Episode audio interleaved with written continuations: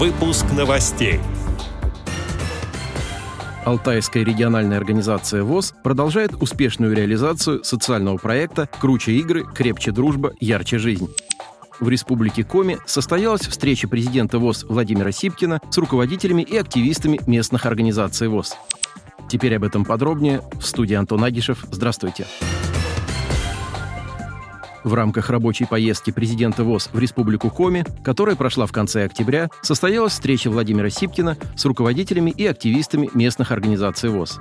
В ходе общения президент ВОЗ рассказал об актуальных вопросах работы организаций и учреждений Всероссийского общества слепых, подробно осветил экономические проблемы содержания имущественного сектора организации, рассказал о той работе, которая проводится руководством ВОЗ по урегулированию арендных платежей в бюджет ВОЗ, выработке эффективных управленческих решений, способствующих способствующих модернизации и расширению производства на предприятиях ВОЗ.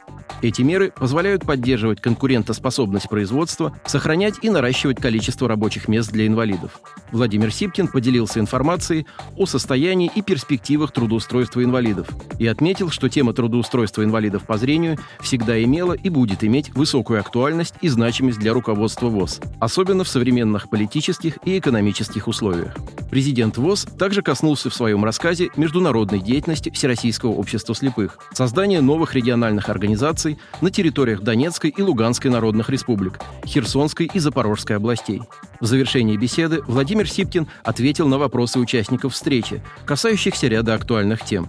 В их числе организация спортивных мероприятий, обеспечение инвалидов по зрению санаторно-оздоровительным лечением, развитие доступной среды в регионе, взаимодействие с органами власти в вопросах улучшения качества жизни незрячих граждан и другие вопросы.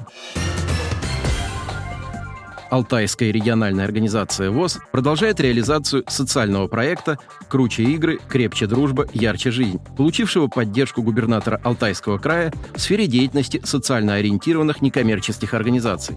Проект позволяет охватить незрячих и слабовидящих людей из шести местных организаций Алтайской РОВОЗ и членов других общественных организаций инвалидов через внедрение в практику современных, адаптированных потребностям незрячих форм активного досуга. Для дооснащения игровых инклюзивных площадок, уже созданных в местных организациях ВОЗ, были закуплены адаптированные настольные игры. Аналогичные комплекты игр приобретены для организаций партнеров проекта. Помимо этого, состоялись мастер-классы для членов общества глухих и общества инвалидов.